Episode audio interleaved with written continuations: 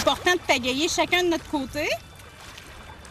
Si jamais tu veux euh, changer de côté, tu me dis euh, on change de côté, j'ai le bras mort. Je peux changer facilement. Si loin, si proche, le rendez-vous des voyages. On longe le parc national d'Opémican à, à notre droite, à notre gauche. Ici, c'est les dernières habitations. Ensuite, si on plonge plus profondément euh, sur le lac Kipawa, là, on- les seules habitations qu'on va voir, c'est des pourvoiries, des petits chalets de pourvoiries pour les pêcheurs. Céline Develay-Mazurel, Laure Alary. Ici, c'est facile de se perdre hein, sur le lac Kipawa. Là. Faut, faut naviguer euh, au GPS.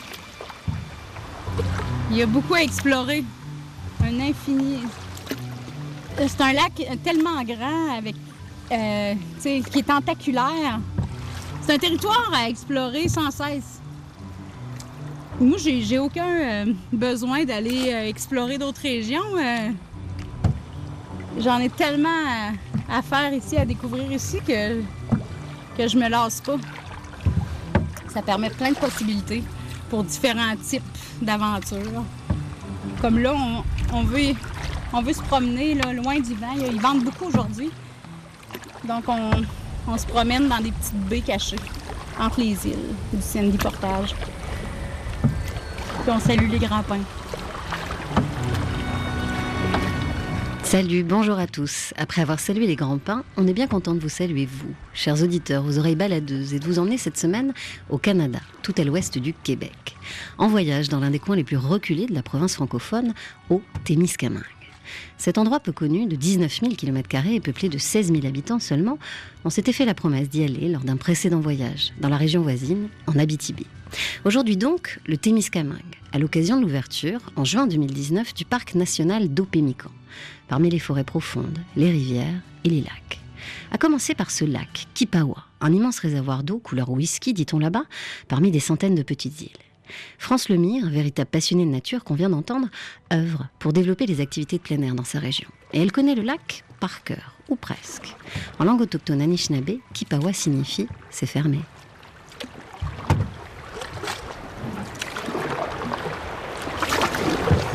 Hein? On va se tourner. Ah oui, c'était un cul-de-sac, j'avais pas vu. Ah, Il y en a des cul-de-sac ici. Il y a tellement, il y a des centaines de baies sur ce lac-là.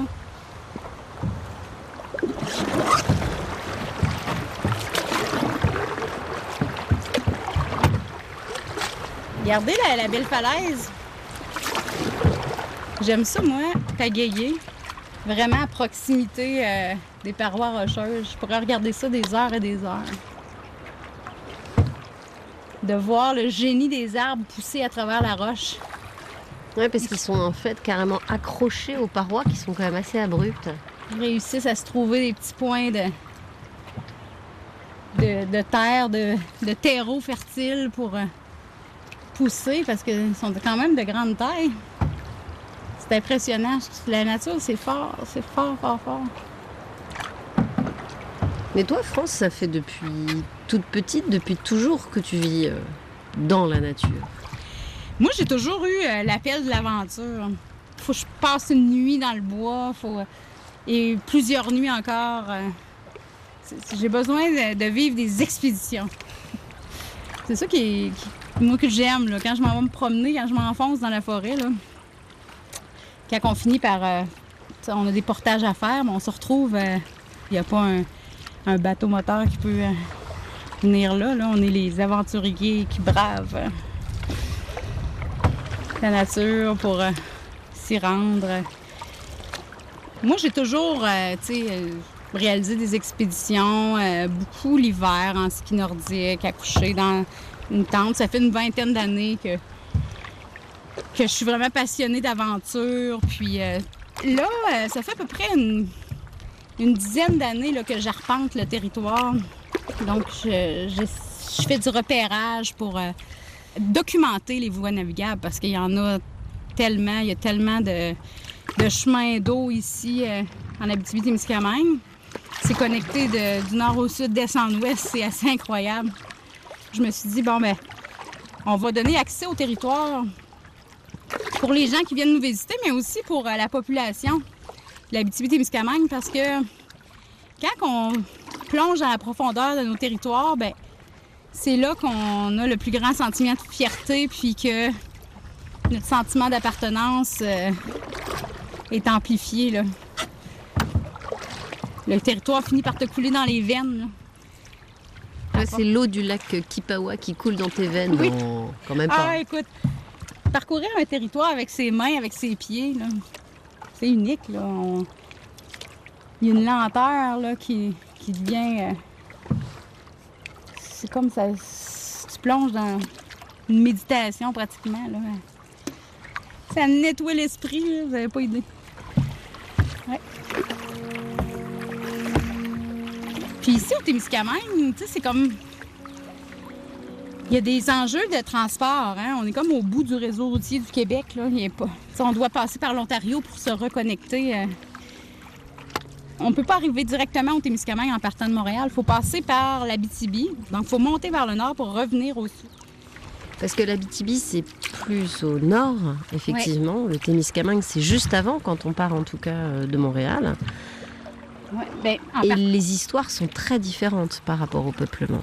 Bon, tu sais, le, le Témiscamingue, premièrement, euh, l'Abitibi, euh, euh, il y a les communautés Anishinaabe qui occupent le territoire depuis des milliers d'années.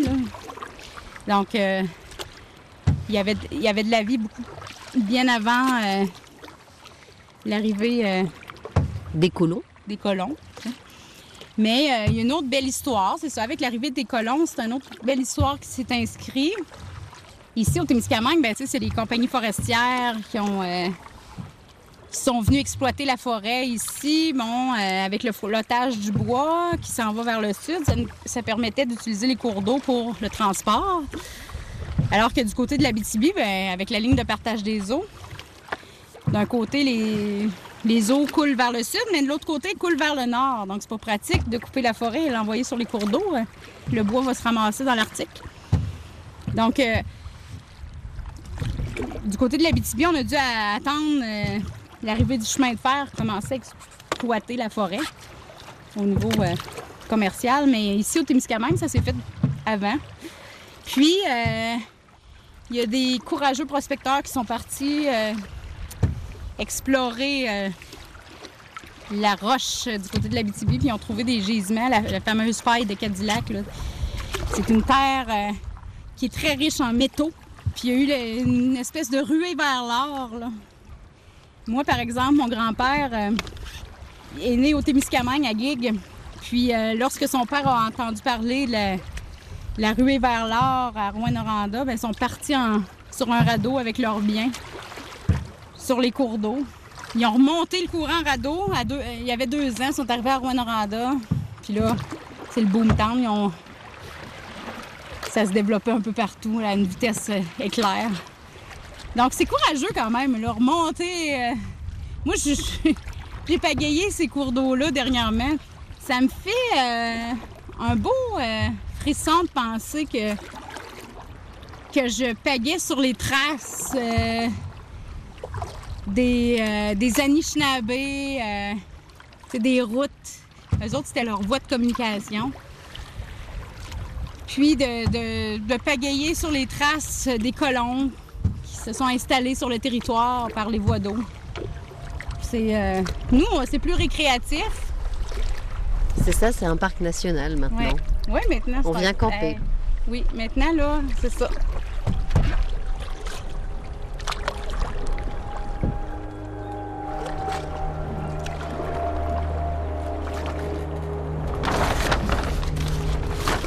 Me nomme Danny Garot et je suis directeur du Parc national d'Opémican et du Parc national des Gabelles en Abitibi. Alors là, Dany Garot, vous avez sorti une carte du parc national d'Opémican. Ce qui frappe en premier lieu quand on voit ça, c'est qu'on ne sait pas si l'eau est pas plus importante finalement que, que la terre. Dans le sens où on peut voir tout est complètement morcelé, ça fait comme des îlots partout. Ça, c'est la rivière. Rivière des Outaouais ou le lac Témiscamingue, euh, qu'on on le nomme localement. qui longe en fait et qui sépare d'un côté l'Ontario et de l'autre côté le Québec, et où en fait se, se situe tout le parc euh, d'Opémican, c'est tout le long de cette rivière. Oui, bien en fait, c'est le territoire euh, complet du Parc national d'Opémican qui couvre 252,5 km et qui a la particularité d'être morcelé en trois gros blocs. Si on regarde, il y a la partie nord où on se trouve actuellement, euh, qui inclut euh, le poste d'accueil de l'Aniel et tout le secteur qu'on appelle le, le, secteur de la rivière Kipawa. On a le secteur de la pointe au Pimican qui est ici, avec le centre de service et le terrain de camping principal du parc. Et on a le secteur du lac Marsac ici, qui, euh, qui est un secteur qui est dédié davantage à l'arrière-pays, la pêche et le canot camping euh, rustique. Euh, globalement, c'est un grand plateau sur lequel on retrouve un réseau hydrographique très complexe et avec des singularités vraiment remarquables. Là. La première, euh, qui est très, très visuelle, on s'aperçoit qu'il y a des angles à 90 degrés, là, que ce soit dans la rivière Kipawa ou parfois dans le lac Témiscamingue, comme euh, ici avec la baie du Canal, qui est un des, plus beaux paysages du lac. Ça donne des rivières euh, avec des angles qu'on ne voit pas habituellement. Le deuxième élément, c'est qu'on retrouve plein, plein, plein, plein de petits lacs découpés, comme vous parliez. Et... Ah, il y a le lac, effectivement, Kipawa, mais après, il y a tous les petits lacs du Gros Castor, la baie de la Ferme, le lac Riki, le lac du Brochet, la baie profonde, la baie des 2000. Il y a combien de lacs? Ben, au Témiscamingue, c'est des dizaines de milliers de plans d'eau. Cette richesse hydrographique-là s'explique beaucoup par la présence des glaciers. Certaines dépressions ont été creusées par le glacier, puis l'eau a occupé ces dépressions-là par la suite. Et ça, le lac Kipawa, vous fait combien de, de superficie? 330 km. Puis on a le lac Témiscamingue qui a 110 km de long. Donc c'est deux mers, euh, vraiment deux mers intérieures, deux immenses plans d'eau puis qui ont des caractéristiques très, très distinctes.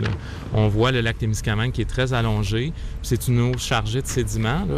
Et c'est ça, ça donne une eau brune, euh, des parois euh, vraiment vertigineuses tout au long du secteur sud du lac qui donne un peu l'impression d'être dans un mini-fjord et euh, un, un, contexte géologique très, très particulier.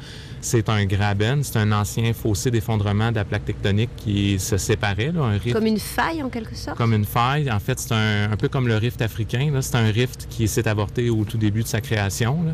Donc, si euh, le processus s'était poursuivi, il y aurait un océan entre l'Ontario et le Québec. Mais euh, maintenant, on a un lac. Euh, et euh, le lac Témiscamingue est immensément profond. Là. On a jusqu'à 215 mètres de profond à certains endroits. Alors que le lac Kipawa est totalement différent. On est vraiment plus dans un lac à, étendu, un peu en forme d'araignée. Le lac repose sur le plateau ici, là, le, le, plateau du Témiscamingue, qui est un plateau plutôt granitique.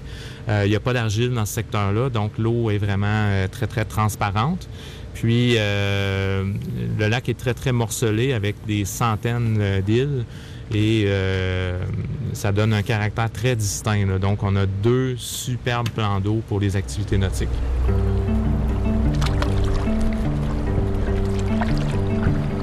Ça, c'est l'île aux fraises. Du côté gauche, c'est l'île aux fraises.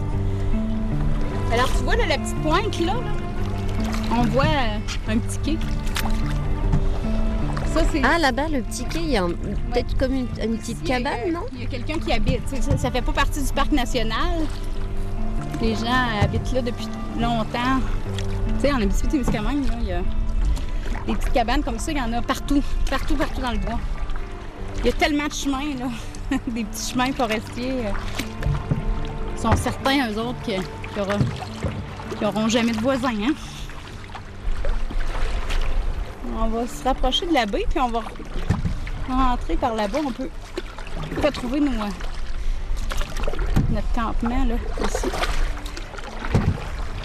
Mais alors, où est-ce qu'on peut camper autour euh, justement de l'île aux fraises? Sur notre petite île, là, euh, sur le camping rustique? Oui, il y a deux campings rustiques officiels euh, ici, euh, dans le secteur de l'île aux fraises. Puis il y a vraiment des beaux petits bijoux de camping sauvage ici sur ce lac-là. C'est encore possible de, de coucher dans ces campements-là, mais faut être certain de, de pratiquer euh, un camping euh, sans trace. Le, sans trace, on devrait toujours pratiquer euh, ça. La nature est tellement généreuse avec nous, faut être généreuse avec elle, faut la respecter. Fait que, regardez ça, c'est une petite baie, tout près de notre campement. Ah, c'est beau, il y a la mousse comme ça qui a les pieds dans l'eau, les arbres aussi. Avec la roche qui affleure aussi.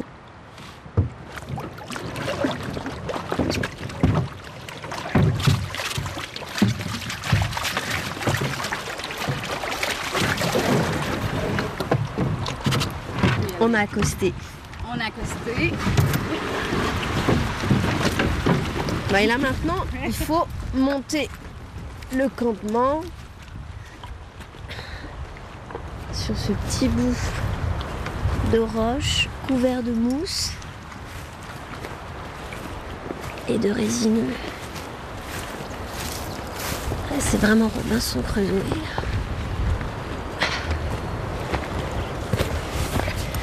Alors, qu'est-ce qu'on a dans le sac?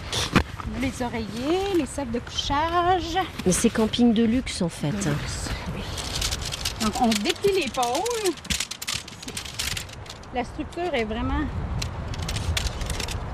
d'une pièce. Et alors, tu sais combien de temps t'as monté dans ta vie? Ah, écoute, des centaines et des centaines, c'est sûr. Peut-être des milliers, non? Oui, sûrement. Sûrement des milliers. Alors, ici, on a la trousse de premiers soins. Là, je vous demanderais d'être très attentive parce que si jamais il m'arrivait quelque chose, vous allez être autonome. Et perdu sur une petite île au milieu de l'archipel des îles aux fraises. Euh, à l'intérieur du petit sac, ici, on a les numéros de téléphone d'urgence.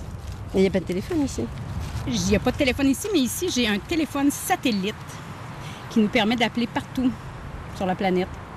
Alors, vous devez ouvrir l'antenne, pointer l'antenne vers le ciel. Vous appuyez sur le bouton et ensuite, vous attendez la réception du signal. Regarde, on l'a déjà trouvé. Mais France, par exemple, euh, si on appelle euh, par euh, le téléphone satellite, là, Oui. aux allures de pistolet avec la grande antenne noire, on leur dit qu'on est sur le lac Kipawa. Oui. Et ils arrivent Ils- comment en Ils bateau? vont arriver en bateau. euh, les gens, c'est à proximité. Là, la baie d'Orval, là, ça ne sera pas long que vous allez avoir du secours. Mais c'était comme ça au départ, hein, les, les pionniers, en tout cas les colons, euh, ils n'avaient pas un voisin à 15-20 km à la Mm. ronde. Non, c'est ça. C'était la... On apprenait à vivre dans la forêt. On, euh, on avait les deux pieds bien ancrés au sol. On se débrouillait avec euh, les moyens du bord. Non, c'est. euh, c'est- on vit euh, près de cette génération-là qui qui sont arrivés ici en terre Anishinaabe, qui ont dû défricher des terres pour s'installer, pour trouver. ils fuyaient la misère des grands centres pour venir s'installer, puis essayer de se trouver un petit euh, lot de terre pour cultiver, pour élever sa famille, pour assurer une survie. Euh, c'était très courageux. Euh, ils ont travaillé fort, ces gens-là. Donc, c'est, moi, je m'amuse à dire qu'on est des enfants de bâtisseurs de pays. C'est, quand même unique. Aujourd'hui, dans le monde, il n'y en a pas tant que ça qui peuvent dire Hey, moi, mon grand-père a ouvert un village. Tu sais, a été un des premiers habitants. Ça nous coule dans les veines encore. Puis je pense qu'on est des débrouillards, euh, les gens de la BTB, Témiscamingue. La nuit passée, j'ai fait un rêve et je les ai vus comme je vous vois. Ils étaient forts comme de la sève qui remonte à l'arbre encore une fois. J'ai vu avant que le chemin débouche, avant que les- le diable invente les mouches. Non, avant que les. Ah, c'est ça, je me rappelle pas. J'ai vu à 4 heures du matin la lampe à l'huile dans la cuisine. J'ai vu se lever mon boutin, tricoté pour les gars de la mine. Je mêle probablement là, des, des couplets. C'est mieux de. D'écouter Paul d'écouter Ouellet. Paul Ouellet, oui. C'est magnifique comme chanson, là. C'est vraiment un hymne à l'Abitibi-Témiscamingue. La nuit passée, j'ai fait un rêve, et je les ai vus comme je vous vois, et c'était fort comme de la sève qui remonte à l'arbre encore une fois. J'ai vu avant que le chemin débouche, avant que les arbres deviennent des souches, avant que le yorb invente les mouches, j'ai vu un cheval qui perd la bouche. J'ai vu bûcher René Lissotte en plein hiver, moins venu m'installer à une place avec son sion et couper les plus gros sapins. J'ai vu à 4 heures du matin la à l'huile cuisine. J'ai vu se lever mon boutin, tricoté pour les gars de la mine. J'ai vu aussi la mère Durand, sortie en robe sur son perron, tuer un ours à bout portant, et retourner à ses chaudrons.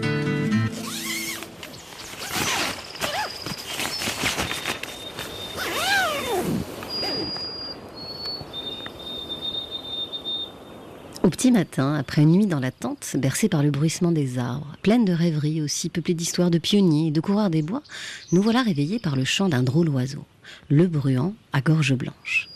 La journée peut commencer dans le parc au Pémican. On plie alors le campement et on embarque à nouveau dans notre canot. Retour à la civilisation, la baie d'Orval et non loin le village de Lagniel, où nous attend, au bord du lac, Madame la maire, Patricia Noël. Lagniel va fêter euh, son centenaire euh, en 1922. L'Aniel avant, c'était 300 résidents, euh, un petit moulin, euh, un petit moulin à bois, de la pêche commerciale, 300 résidents, une église, une école, le, chemin de fer qui passait juste à travers le village et une vingtaine de pourvoiries sur le lac Kipawa. Aujourd'hui, ben, l'Aniel, c'est ça, c'est environ 80 résidents l'année. Euh, beaucoup de villégiateurs qui font en sorte qu'on est près de peut-être 400 euh, pendant l'été. Euh, il n'y a plus d'école, il n'y a plus d'église.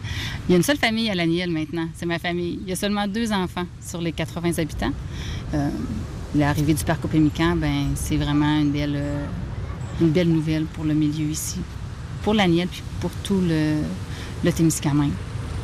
Puis ça donne du travail aussi aux retraités parce qu'ici, au bureau d'accueil euh, à l'Aniel, ben, les, employés euh, qui travaillent euh, à temps plein ici, c'est nos retraités.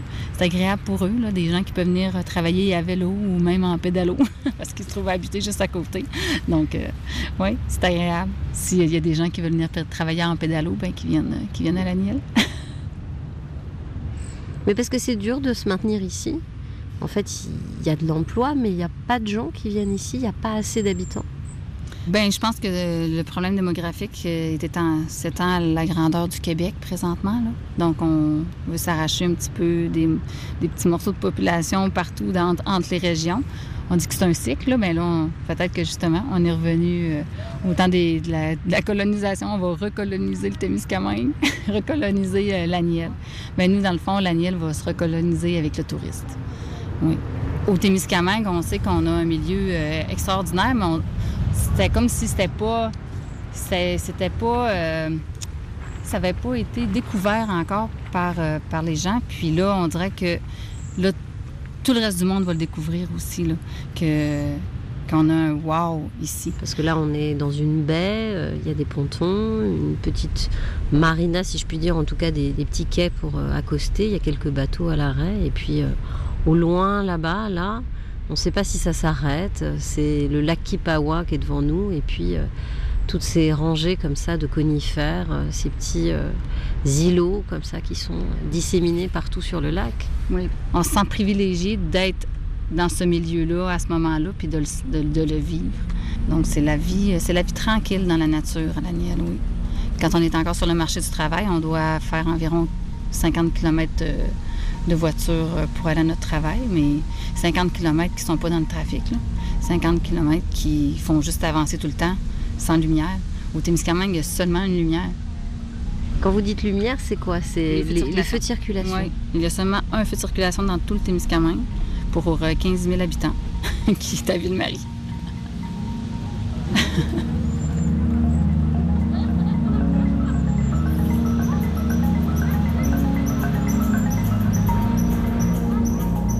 Sur la route 101, la seule qui traverse la région du nord au sud à travers les bouleaux et les grands pins, on ne croisera donc pas de feux de circulation. Pas d'orignal ou de motoneige non plus, même si des panneaux jaunes, situés le long de la route, nous préviennent de leur passage possible. La route 101, c'est par là qu'on accède à la pointe au Pémican, parmi les nouvelles infrastructures flambant neuves du parc, au beau milieu de la forêt. Un point de départ aussi de nombreuses randonnées. Ici, les prêts à camper des maisonnettes cubiques en bois et toiles tendues semblent bien petites parmi les grands arbres, hauts de 40 mètres. Non loin, les berges sablonneuses du lac Témiscamingue invitent à la balade en canot.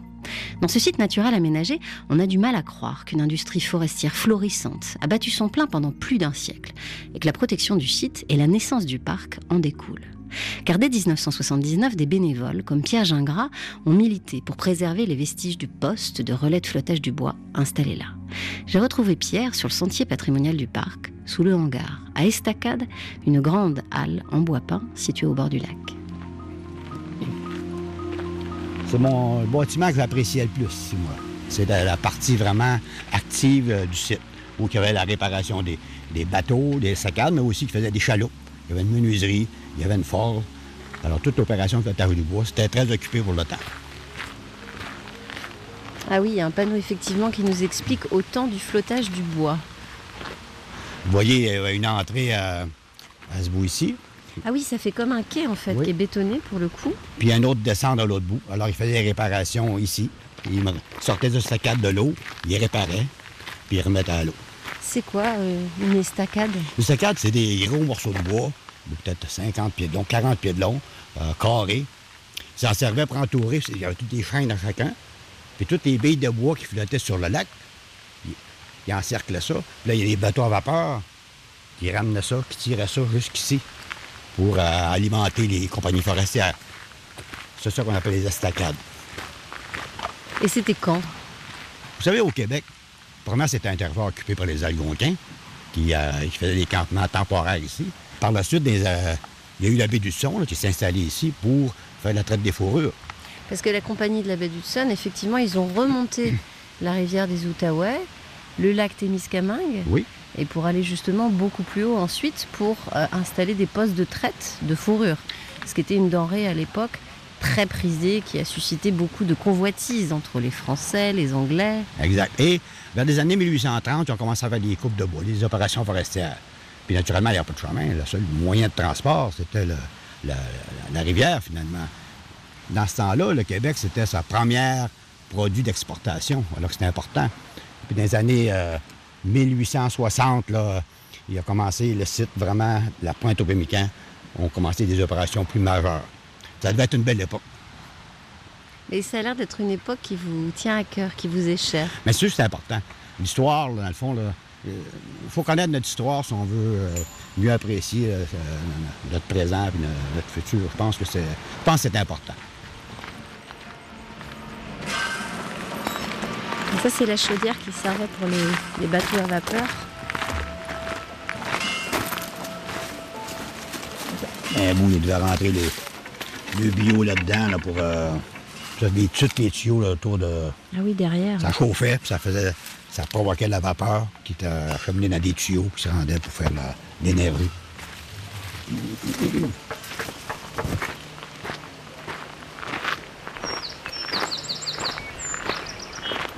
Et l'auberge Audouin, naturellement, le, bâtiment de 1800, en pièces carrées, date de 1883, je crois, qui est un des plus vieux bâtiments. Parce que ça, il y avait, il y avait de cuisine, salle à manger là-dedans, à l'autre bout. Là. Puis l'autre partie, c'était des, euh, des bureaux, des chambres. Alors maintenant, c'est le royaume des tables à pique-nique et puis des, des petits canaux. Ici, il y a beaucoup de tables de pique-nique, c'est parce que tu as, une belle vue sur le lac, sur le. Peu importe la tête que tu tournes, tu fais 180 degrés et tu as, toujours une belle vue. C'est un peu votre bébé, ce parc. Tu sais, dans les premières années, quand on a été ce comité qui s'était abandonné le site, on a s'assurer que, les fenêtres n'étaient pas cassées, pour remettre des fenêtres. Il y avait beaucoup de vandalistes. On a commencé à, vouloir protéger le site, mais là, l'objectif initial, n'était pas d'arriver finalement à un parc national qui est le, summum, parce que c'est, organisé, ils ont les moyens. du départ, c'était finalement euh, de préserver un site qui n'était pas grand, 25 acres environ, et qui euh, qu'on voulait conserver pour le patrimoine et la beauté du site pour finalement accueillir des touristes. Mais jamais qu'on aurait pensé que l'aboutissement serait un parc national.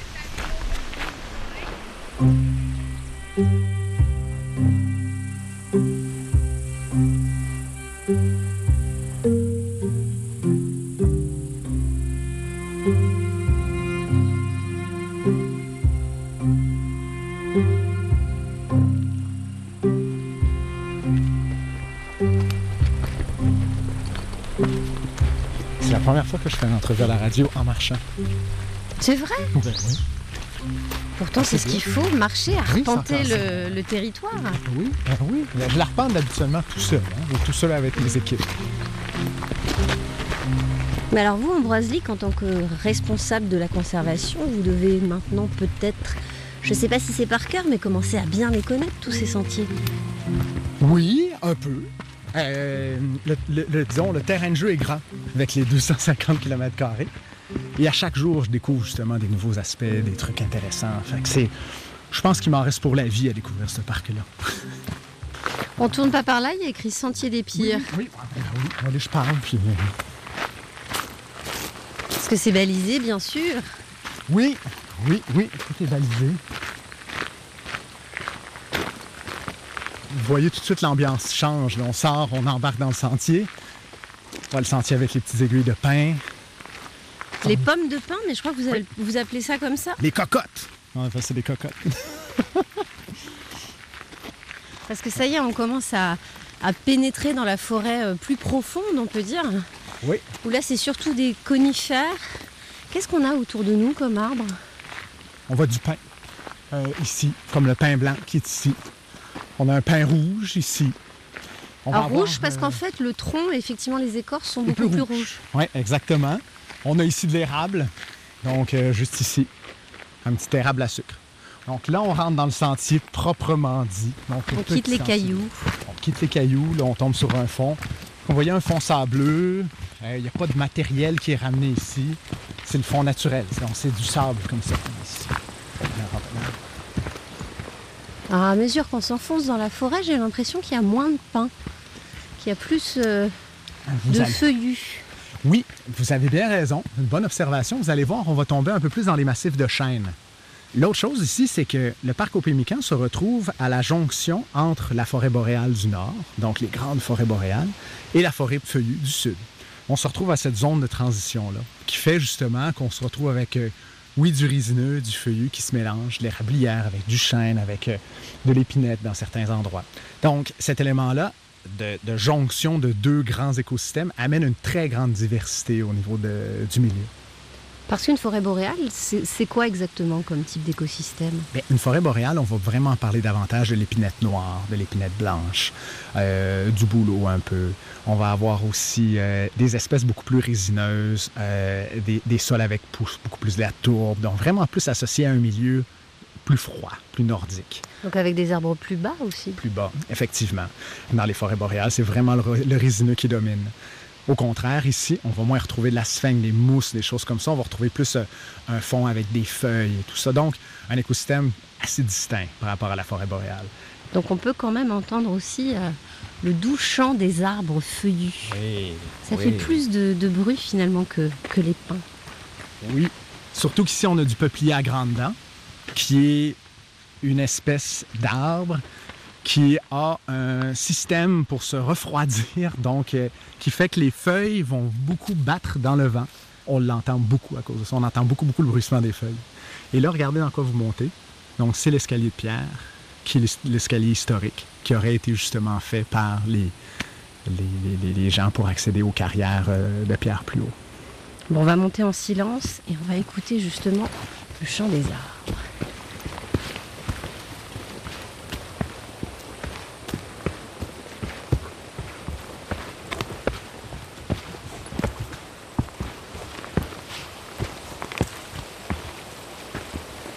Là, on peut pas passer. On commence à voir les premiers points de vue. Ouais, c'est beau. Hein. Il y a quand même beaucoup de hauteur, c'est très vallonné. hein. Oui. En face de nous, là, on voit euh, au-dessus du lac. Ça monte jusqu'à combien Les crêtes là-haut? Euh, c'est par rapport au niveau de la mer, je pourrais pas vous dire, mais là, on doit avoir facilement un 300 mètres euh, entre, entre le lac. Euh, vous voyez un peu plus haut sur le lac Témiscamingue, dans le secteur de la rivière Kipawa, un autre secteur où on a des randonnées et tout ça, euh, on va avoir des falaises jusqu'à 80 mètres. Et sous l'eau, cette paroi-là se continue. Être un parc national, ça veut dire conserver, protéger. Oui. Quel type d'espèces, animales, végétales, il fallait conserver ici et protéger? Ce qu'on va aller protéger avec le parc national, c'est son écosystème. Donc, euh, bon, on a plusieurs espèces menacées. Encore la semaine dernière, on faisait un inventaire de faucons pèlerins. On, on inventorie le nombre de nichés qu'on a dans le parc et on en est déjà à trois. On va avoir d'autres espèces un peu moins connues, comme euh, par exemple l'engoulevent bois pourri, qui est une autre espèce d'oiseau qu'on va avoir, euh, d'où son nom bois pourri, par son chant, qui fait un peu bois pourri, bois pourri, bois pourri. Mais on va avoir aussi, par exemple, le martinet ramoneur, qui niche dans nos cheminées de l'auberge Audouin. Ça fait partie du quotidien pour un parc national, où on doit concilier la protection du milieu et l'expérience euh, du visiteur.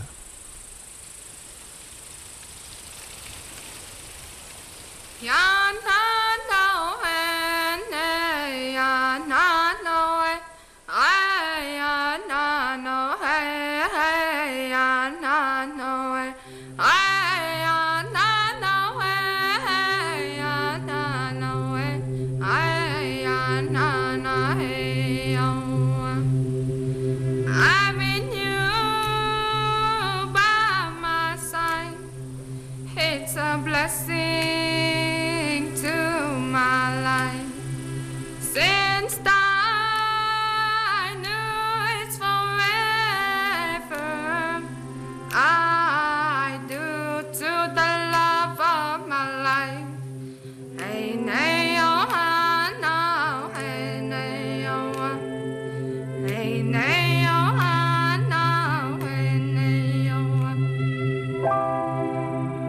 la langue des Premières Nations algonquines ou Anishinaabe, Opémican signifie le long du chemin suivi par les Amérindiens. Car historiquement, la pointe du même nom était un arrêt obligatoire des autochtones sur les voies d'eau, à une époque où ces terres ancestrales étaient les leurs. Dans le parc, on a retrouvé des traces de la présence autochtone qui remontent à plus de 7000 ans. Aujourd'hui, les quatre communautés Anishinaabe du Témiscamingue sont à trouver à l'extérieur du parc, dans des réserves. Parmi elles, au bord du lac Kipawa, la communauté anglophone Kebawek. Là-bas, René Saint-Denis, un artiste et animateur culturel Anishinaabe d'une cinquantaine d'années, a tenu à me montrer un monument situé tout près du centre communautaire. Un monument en granit noir aux allures de pierre tombale. It's a, a residential school monument that we've been um, working on in the past to recognize our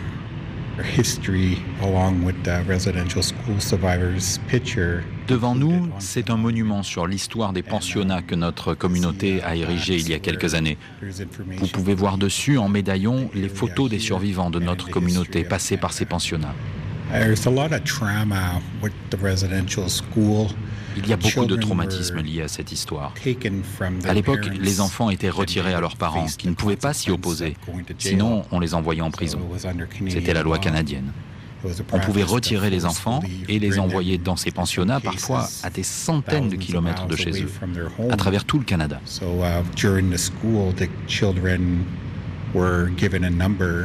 Dans ces écoles, les enfants se voyaient attribuer un numéro. Ils étaient identifiés par ce numéro. Il n'y avait pas d'amour dans ces pensionnats. Il y avait des sévices, il y avait des morts aussi. Uh, il y avait des cimetières juste derrière les écoles. Ce n'était pas rare que les enfants là-bas soient victimes d'abus sexuels.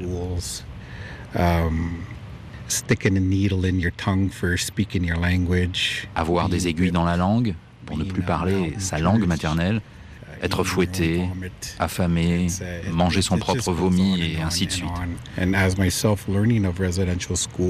Je me suis plongé dans ces histoires et, c'est très choquant. Quand vous pensez avoir entendu la plus traumatisante d'entre elles, vous découvrez une autre histoire. Pire encore, vous restez sans voix, incrédule. Cela a laissé des blessures et des cicatrices très très profondes. Et cela a mené à la perte de notre langue, de notre culture.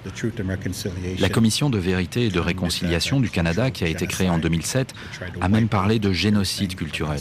Il s'agissait de nous anéantir, littéralement, ce qu'ils ont presque réussi à faire à travers l'assimilation et la colonisation dans les réserves ici. Moi, je n'ai pas été dans un pensionnat, mais ma maman y est allée. Elle avait seulement 4 ans. Combien de temps ça a duré, justement, ces écoles? Quand est-ce que ça s'est arrêté au Canada? Uh, cela a commencé en 1820 et cela s'est arrêté en 1995, je crois. pour le dernier pensionnat. Sur le monument, vous pouvez voir des images des pensionnats de la région. Ah oui, c'est Saint-Charles-Garnier, une école pour euh, garçons, 1913-1958, et Saint-Joseph pour les filles, de 1916 à 1962. A lot of people, uh, the elders, they passed on. Les anciens qui sont allés dans ces pensionnats sont aujourd'hui décédés, mais ils ont eu des enfants et les traumatismes se sont transmis de génération en génération. Aujourd'hui, nous essayons de faire renaître notre culture, de retrouver qui nous sommes en tant que peuple Anishinaabe. Donc c'est un long chemin qui nous attend pour retrouver notre langue, pour que nos enfants puissent dire quelques phrases dans notre langue, pour qu'ils comprennent qui nous sommes en tant que peuple et qu'ils retrouvent leur identité. Sachant qu'ici, c'est vrai, quand on vient au Témiscamingue et qu'on va sur le lac Kipawa, on ne peut pas s'empêcher de penser justement à tous vos ancêtres qui, eux, avaient euh, cette terre, la connaissaient par cœur, en connaissaient sûrement les moindres recoins. Yeah, it's um, once you're out on the land, it's a different atmosphere altogether. Oui, dès qu'on est dans la nature, c'est une toute autre atmosphère. La connexion à la terre est là, j'en ai fait l'expérience. C'est une connexion spirituelle. Quand on est sur les eaux, sur les rivières, dans les bois, parmi les cèdres, nos cérémonies avec le tabac, c'est important. C'est toujours bien de rendre à la terre. Oui, surtout culturellement, en fait, ce parc, déjà, il a un nom. Euh, Algonquin, Anishinaabe, au Pémican. Tous les sentiers portent des noms aussi autochtones. Donc il y a une culture à défendre. Well, there was a talk of um, hiring myself as a working at Opemican à un moment, il a été question que je travaille au parc Opémican. J'y ai donc beaucoup pensé. Mais mon cœur est dans ma communauté. Je pense que les questions de santé, de guérison sont primordiales. Dès que je peux, je cherche à guérir, à soulager en partageant mes connaissances. Mais cela va prendre beaucoup de temps. Vous savez, cela a pris 500 ans pour arriver là où nous sommes depuis le premier contact avec les Européens. Il nous faudra encore 500 ans, je crois, pour nous en sortir. Donc le chemin est long.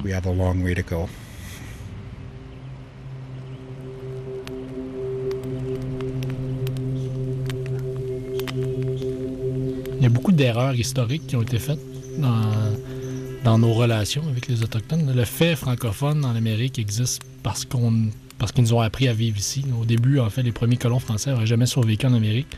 Ça n'avait pas été des connaissances autochtones, puis du partage culturel qu'il y a eu entre les deux. Je pense que ça s'est perdu avec les années, quand, les Français se sont bien installés. Puis là, il y a eu des erreurs comme les pensionnats, c'est des affaires horribles de séparer les enfants de leur famille comme ça. Puis euh, je pense qu'on reconnaît de plus en plus que historiquement, ils étaient là avant nous, puis qu'on a, on a des progrès à faire, ça, sans, glorifier, euh, sans se faire une image parfaite de ce que la, Première Nation, l'Autochtone est. Je pense qu'il faut quand même faire des grands efforts de réconciliation. Puis nous, on a beaucoup d'efforts à, au moins les écouter. Puis euh, je pense à écouter ce qu'ils ont à dire, parce qu'on a souvent eu une approche très colonialiste de dire comme vous avez des problèmes, on a des solutions. En général, ces solutions-là n'étaient pas adaptées, n'étaient pas réfléchies pour eux, puis ils venaient pas d'eux. Fait que je pense qu'on a un gros travail, surtout en écoute puis en compréhension à faire. Puis j'ai l'impression qu'en ce moment, en région, il y a quand même un partage culturel qui commence à s'établir, puis une volonté de rétablir un dialogue qui était absent. Fait qu'il y a vraiment quelque chose d'intéressant qui se passe à ce niveau-là. Les deux, on a beaucoup à apprendre de l'autre, je pense. Ben, je m'appelle Guillaume Rivet. J'ai 30 ans. Je suis habitibien d'origine, Témiscamingue. En ce moment, je suis guide, guide en plein air, plein air et tourisme d'aventure. J'ai ma propre entreprise qui s'appelle Exode Bâtisseur d'aventure, où mon but, c'est de faire décrocher les gens dehors, de leur faire vivre une expérience en nature qui dépasse la question sportive, mais vraiment comme de jumeler la question culturelle, introspective, dans des activités plein air. Puis, euh, sinon, je suis aussi journaliste et chroniqueur euh, spécialisé en environnement et en plein air. D'après moi, il y a quelque chose qui nous ramène à notre essence puis à l'essentiel avec la nature. Puis il faut, faut, se donner le temps, puis il faut le vivre, il faut le faire. On présente souvent l'aventure comme étant un exploit, une première, quelque chose d'extraordinaire. Ça va être un gros mot, mais je pense qu'il faut décolonialiser l'aventure d'une certaine façon. La plupart des rivières, la plupart des lacs ont été parcourus par des autochtones avant moi, ou même par des colons avant moi. Il y a eu des prospecteurs, il y a eu des bûcherons, il y a eu des autochtones. Puis ils vivaient ce territoire-là, puis ils l'habitaient, puis ils ont une connaissance beaucoup plus fine des plantes, des animaux, de la façon de vivre ce territoire-là que moi, ou que, en fait, que la plupart des gens. Fait que oui, j'y pense souvent. Puis des fois, quand j'arrive dans des milieux qui ont été altérés, par exemple, quand on rentre en ville ou dans des villages qui ont été défrichés pour des raisons euh, souvent de culture, j'essaie de m'imaginer ce que c'était il y a mille ans, cet endroit-là. Puis ce qui est intéressant ici en Abitibi-Témiscamingue, c'est qu'on peut arriver à des endroits puis on peut se dire ça devait ressembler pas mal à ça. Malgré le fait qu'il y a eu souvent des coupes forestières. ici, on est des pins blancs centenaires, des pins rouges qui sont gigantesques. Puis ça devait pas être loin de ressembler à ça. le plus gros contraste que j'ai vécu par rapport à ça, c'est pendant mes études supérieures. J'allais à l'université, puis j'allais avec des gens qui ont grandi à Montréal, dans une banlieue montréalaise ou carrément en ville. Puis après, quand tu commences à comparer comme leur enfance à la mienne, moi j'étais sur une terre de, 400 hectares. J'ai chassé, j'ai pêché, j'ai trappé quand j'étais jeune, j'allais faire du canot souvent. Puis là, moi, c'était mon quotidien, tu sais, puis il n'y a rien d'exceptionnel dans ce quotidien-là, parce que c'est comme ça que j'ai vécu, c'est comme ça que mes parents le faisaient avant aussi. Puis là, d'un coup, tu rencontres quelqu'un qui, lui, son quotidien, c'est de vivre à Montréal, tu sais, puis avec, avec sa propre réalité, puis là, ça m'a permis, je pense, de plus apprécier ce que j'avais, ce que j'ai eu comme richesse, ce que j'ai eu comme enfance, qui était très riche. C'est possible de partir avec un canot sur le toit de ma voiture, faire cinq minutes en dehors de la ville, me mettre à l'eau, puis là, je pourrais faire dix jours de canot sans croiser personne. Puis là, tu te dis, bon, mais ça, c'est une richesse que j'avais, mais que j'ai juste réalisé quand j'étais parti. Quand j'étais ailleurs, puis que finalement, c'était plus possible parce que c'était des terres privées partout. Ici, c'est des terres publiques partout. Et justement, un parc national, c'est aussi une terre publique. Oui, oui, oui. Puis c'est extraordinaire, en fait, de vivre la naissance d'un parc national comme celui du parc Opémican, parce que le parc Opémican, c'est, c'est une vraie richesse au bout de la ligne. On n'est pas à l'ère où. On est à l'ère où on parle beaucoup d'environnement, mais les gestes manquent. Puis la préservation de la biodiversité, c'est un des actes les plus importants. En fait, on réalise pas à quel point la biodiversité a un impact sur toutes nos sphères dans notre vie. Je trouve ça rassurant de voir que des espaces aussi beaux qu'ici vont être préservés justement d'un développement qui va être euh, anarchique ou archaïque, limite. Le jour où on n'aura plus de forêt naturelle, on va réaliser que c'est important. en Abitibi ou au Témiscamingue, on a encore la chance d'avoir beaucoup de ces forêts naturelles-là, puis beaucoup de ces endroits naturels-là. Puis je pense que de commencer à les mettre en valeur puis à les préserver, mais on va réaliser dans 10, 15, 20 ans que c'était la plus grande richesse, le plus grand cadeau qu'on pouvait se faire en tant que société.